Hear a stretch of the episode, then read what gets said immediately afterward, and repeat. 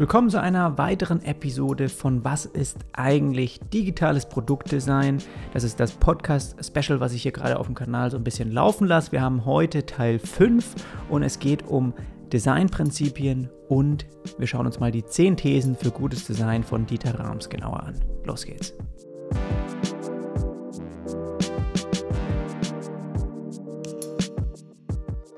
Falls du die Inhalte heute hier auch nochmal schriftlich nachlesen möchtest, dann kannst du das auf firststeps.swipecircus.com tun. Ich lese sie dir heute sozusagen hier vor und lass ab und zu dann noch so einen Kommentar von mir vielleicht einfließen.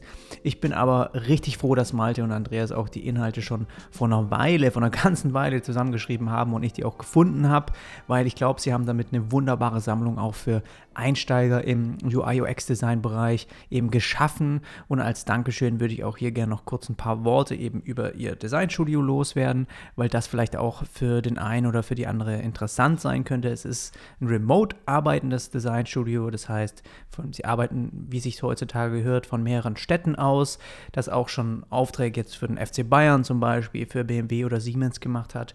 Und ähm, sie schaffen es eben, den Charakter und auch die Identität von Marken und Unternehmen mit Hilfe von strategischem Design digital erlebbar zu machen. Also als Beispiel eine App, ja, mit, du, mit der du einen Kontostand zum Beispiel abrufst oder auch im IoT-Bereich die Software und auch die Steuerung von zum Beispiel so Kaffee-Vollautomaten. Also sehr, sehr interessant. Schau da also gerne mal vorbei. Den Link findest du in den Show Notes.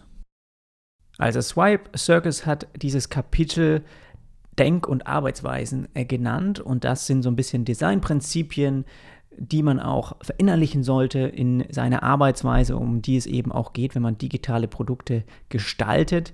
Und es gibt verschiedene Designprinzipien und die nachfolgenden Regeln, die jetzt kommen, die sollen dir einfach mal so einen guten Überblick darüber verschaffen, wie du einfach gute digitale Produkte auch gestalten solltest. Also los geht's im Text. John D. Gold und Clayton Lewis beschrieben bereits im Jahr 1985 in ihrem White Paper Designing for Usability Key Principles and What Designers Think drei Prinzipien der Usability. Erstens, fokussiere dich früh auf den Nutzer und dessen Verhaltensweisen. Als Designer musst du verstehen, wer der Nutzer deines Produktes sein wird. Das Verständnis für dessen kognitive, verhaltens- sowie einstellungsbezogene Eigenschaften helfen dir beim Designen von Produkten ungemein. Es ist ein menschliches Phänomen, von seinem eigenen Verhalten auf das andere zu schließen. Du hast sicherlich schon häufiger die Situation erlebt, dass du einer Person etwas erklärst und diese nicht beim ersten Anlauf versteht, was du eigentlich meinst. Und hier setzt der Mensch immer seine eigene Person als Standard, beachtet dabei jedoch nicht, dass es einer anderen Person vielleicht an notwendigem Vorwissen mangelt. Und dieses Verhalten musst du als Designer unterbinden. Versuche, wie dein Nutzer zu denken und dich dementsprechend zu verhalten, wenn du designst. So, das nächste ist empirisches Arbeiten. Es wäre schön, wenn wir alles, was wir in der Theorie sorgsam planen, auch genauso umsetzen und nutzen könnten. Leider liegt rein rationales Handeln aber nicht in der Natur des Menschen. Eine menschliche Handlung ist immer auch geprägt durch eine emotionale Entscheidung. Und daher ist es wichtig, die Theorie, die am Schreibtisch ausgearbeitet wird, schnellstmöglich auch in der Praxis zu testen. Und die Devise lautet also, das Büro verlassen, sich mit der Materie auseinandersetzen, Prototypen bauen und den Nutzer testen lassen und das je eher, desto besser.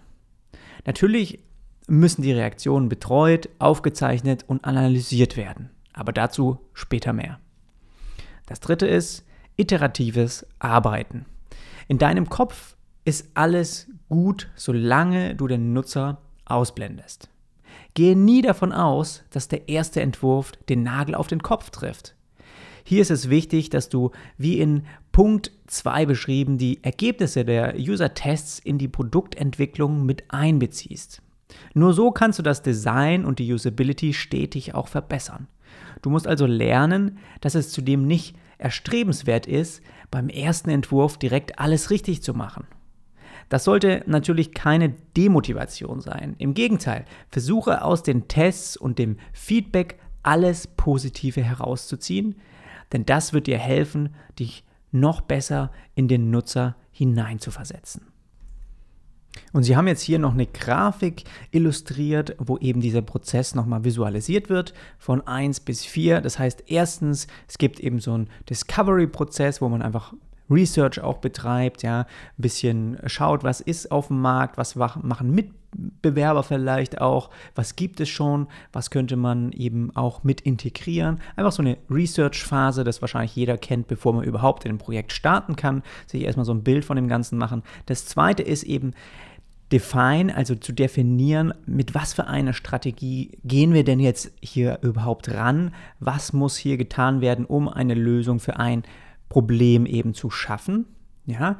Und dann kommt der dritte Part, das heißt User Interface und Design-Prozess. Und zwischen dem Strategie- und auch dem Designprozess gibt es schon eine Auswertungsphase auch, ja, und dann kommt als viertes eben die Implementierung, Realisierung, des, die Entwicklung und zwischen Design und Entwicklung ist natürlich auch nochmal eine Auswertung. Also man kann in diesen, zwischen diesen Schritten auch schon direkt an Usern testen. Man kann auch direkt schon gucken, okay, sind wir hier auf dem richtigen Weg und das eben möglichst zügig, damit man schnell auch Entscheidungen trifft, die dann auch richtig sind, ja, und nicht am Ende, wenn alles fertig umgesetzt ist, man merkt, okay, bestimmte Wege funktionieren so vielleicht gar nicht, wie wir sie uns jetzt in einem bestimmten Layout vielleicht ausgedacht haben.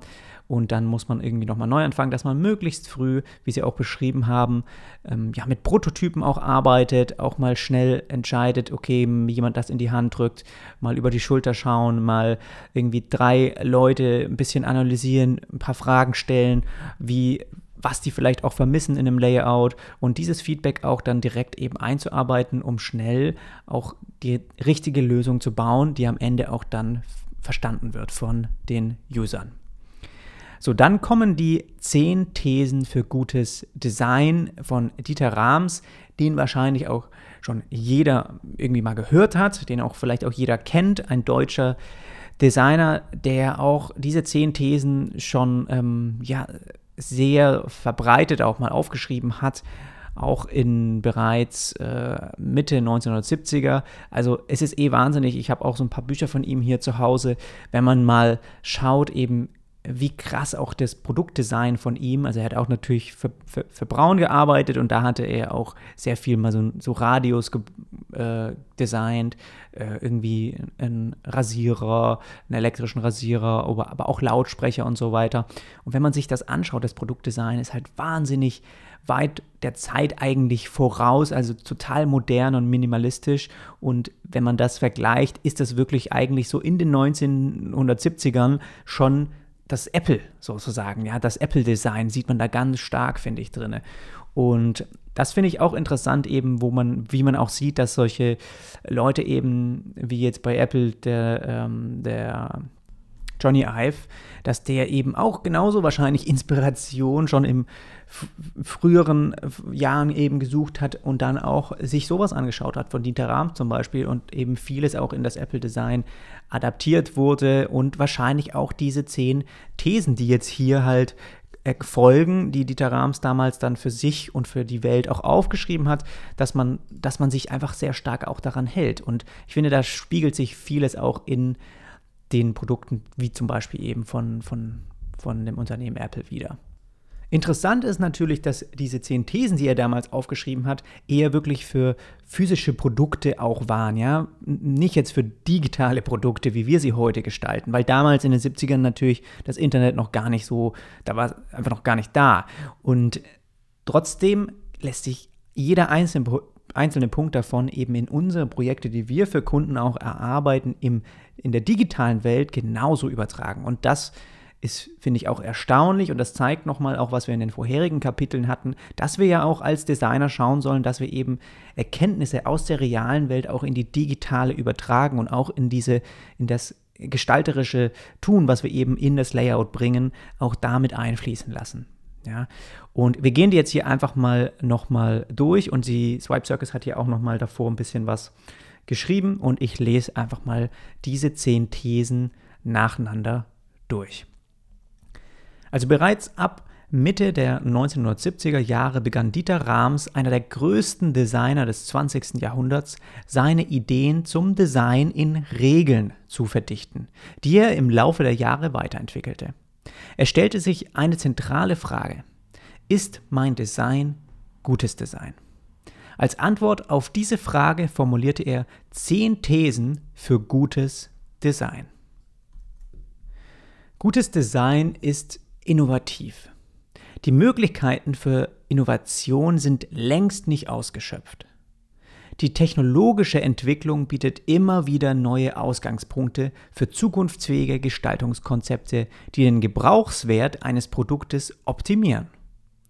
Dabei entsteht innovatives Design stets im Zusammenschluss mit innovativer Technik und ist niemals Selbstzweck. Gutes Design macht ein Produkt brauchbar. Man kauft ein Produkt, um es zu benutzen. Es soll bestimmte Funktionen erfüllen. Primärfunktionen ebenso wie ergänzende psychologische und ästhetische Funktionen.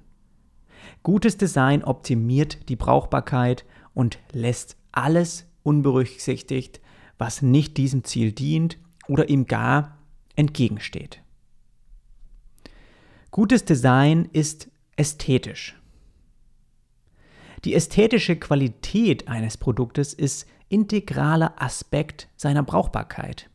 Denn Geräte, die man täglich benutzt, prägen das persönliche Umfeld und beeinflussen das Wohlbefinden. Schön sein kann aber nur, was auch gut gemacht ist. Gutes Design macht ein Produkt verständlich. Es verdeutlicht auf einleuchtende Weise die Struktur des Produktes. Mehr noch, es kann das Produkt zum Sprechen bringen. Im besten Fall erklärt es sich aber dann von selbst. Gutes Design ist unaufdringlich. Produkte, die einen Zweck erfüllen, haben Werkzeugcharakter. Sie sind weder dekorative Objekte noch Kunstwerke. Ihr Design sollte deshalb neutral sein, die Geräte zurücktreten lassen und dem Menschen Raum zur Selbstverwirklichung geben. Gutes Design ist ehrlich. Es lässt ein Produkt nicht innovativer, leistungsfähiger, wertvoller erscheinen, als es in Wirklichkeit ist. Es versucht nicht, den Verbraucher durch Versprechen zu manipulieren, die es dann nicht einhalten kann. Gutes Design ist langlebig. Es vermeidet modisch zu sein und wirkt deshalb nie antiquiert. Im deutlichen Gegensatz zu kurzlebigem Modedesign überdauert es auch in der heutigen Wegwerfgesellschaft lange Jahre. Gutes Design ist konsequent bis ins letzte Detail. Nichts darf der Willkür oder dem Zufall überlassen werden. Gründlichkeit und Genauigkeit der Gestaltung sind letztendlich Ausdruck des Respekts dem Verbraucher gegenüber. Gutes Design ist umweltfreundlich. Design leistet einen wichtigen Beitrag zur Erhaltung der Umwelt. Es bezieht die Schonung der Ressourcen ebenso wie die Minimierung von physischer und visueller Verschmutzung in die Produktgestaltung ein. Und der letzte Punkt, ganz wichtig, gutes Design ist so wenig Design wie möglich. Weniger Design ist mehr. Konzentriert es sich doch auf das Wesentliche, statt die Produkte mit Überflüssigem zu befrachten. Das waren also jetzt die zehn Thesen von Dieter Rams für gutes Design. Und sie haben ja noch geschrieben, nun hast du schon einmal die fundamentalsten Designprinzipien gelernt. Um dein Grundwissen weiter zu festigen, wirst du nun zwölf elementare Regeln aus Wissenschaft und Psychologie lernen, die dir beim Konzipieren und Gestalten eines digitalen Produktes immer bewusst sein sollten. Das wird aber ein Themenbereich, den wir uns dann beim nächsten Mal anschauen.